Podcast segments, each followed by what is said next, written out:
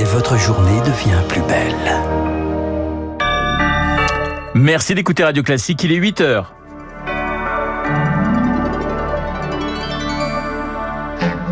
La matinale de Radio Classique avec Renaud Blanc.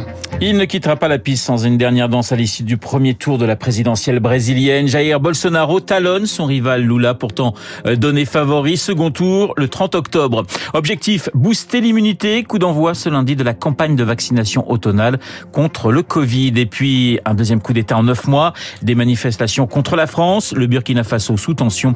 On en parle avec euh, notre invité Antoine Glaser à la fin de ce journal. Radio.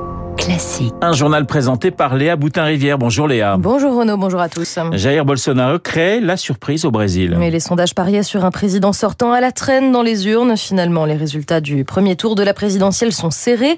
43% pour le candidat de l'extrême droite, 48% pour son rival, l'ancien chef d'État Lula.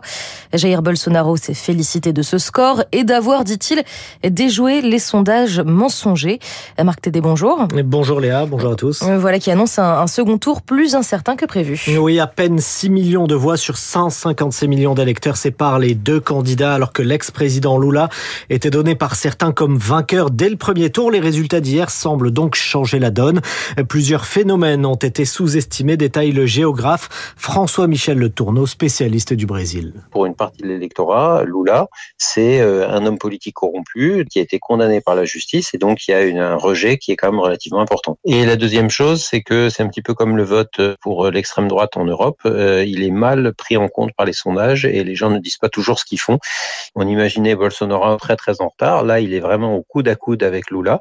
Sa victoire est non seulement mathématiquement, mais politiquement euh, possible. Elle est possible, mais ça n'est pas encore le scénario le plus probable, avec une participation de près de 80% dès le premier tour et des candidats suivants qui ne dépassent pas 5% des suffrages exprimés. Les réserves de voix sont assez réduites. Merci Marc. Et puis Lula a pris la parole. Hein. Il a promis de poursuivre la lutte jusqu'à la victoire finale.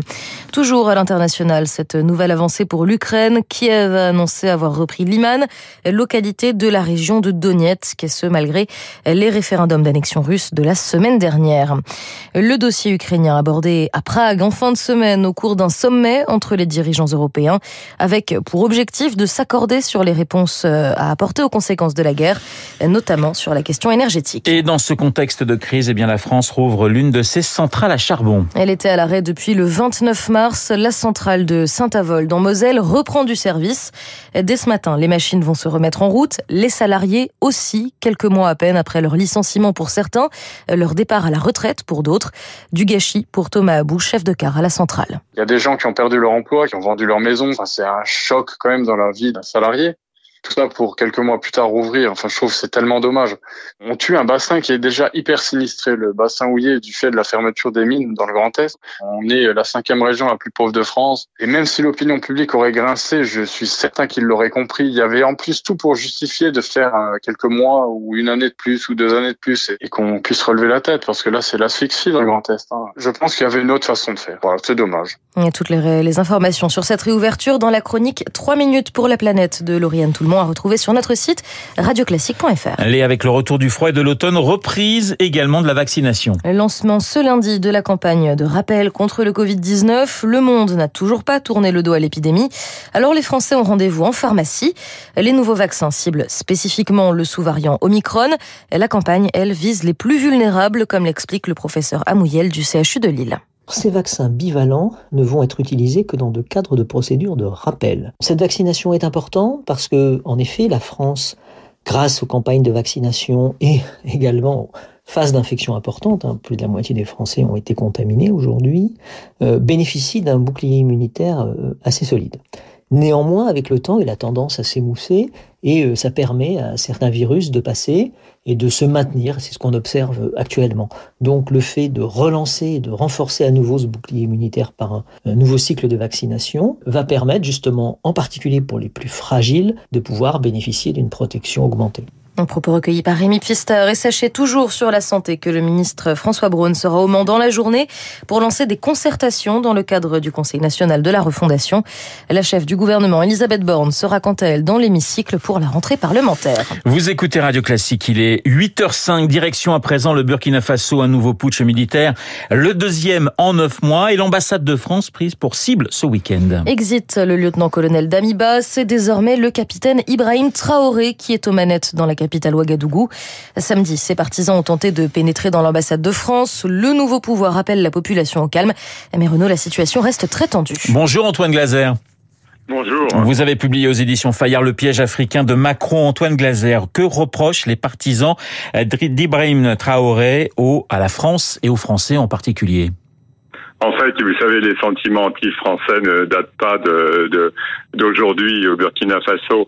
Il y a toute une jeunesse euh, africaine, burkinabé, qui, qui euh, pour eux, leur, leur héros, c'est euh, Thomas Sankara, le, leader de la lutte anti-impérialiste. Dans les sentiments anti-français au, au Burkina, c'est pas c'est pas récent. Euh, par contre, c'est vrai que quoi que fasse maintenant la France au Burkina, elle sera toujours accusée désormais de comploter contre euh, contre le, Burkina Faso, contre l'Afrique en général. On est rentré vraiment dans une sorte de période euh, post-coloniale qui est bien sûr attisée par par la Russie, par une sorte de retour à une petite guerre froide dans l'ensemble du Sahel. Justement, Antoine Glaser, devant l'ambassade de France à Ouaga, certains manifestants brandissaient des, drapeaux russes. Qu'est-ce que cela signifie?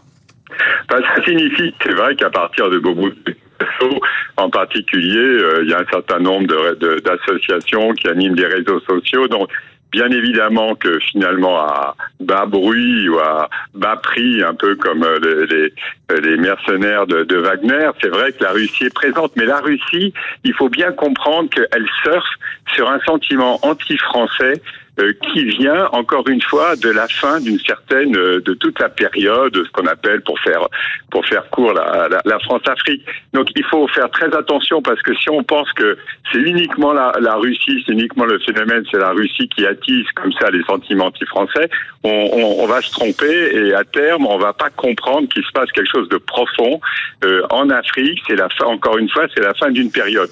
Mais c'était évident que la Russie profite de cette situation. Certainement que le, le, président, enfin l'ancien président Paul-Henri euh, Damiba avait la volonté un peu de renouer une coopération euh, militaire euh, avec la France. Et c'est vrai que c'est là, il y, a, eu un problème qui a clashé avec, avec les jeunes capitaines. Est-ce que ces événements sont un nouveau signe de la perte d'influence de la France au Sahel?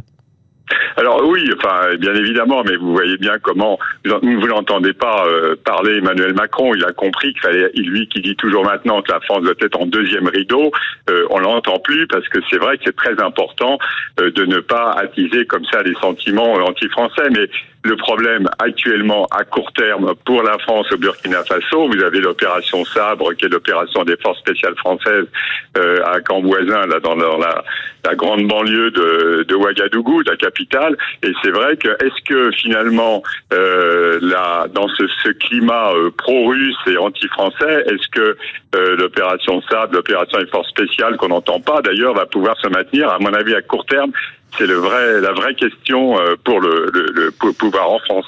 Merci Antoine Glaser d'avoir répondu à nos questions. Le piège africain de Macron aux éditions Fayard, signé Antoine Glaser. Léa, nous terminons avec le sport.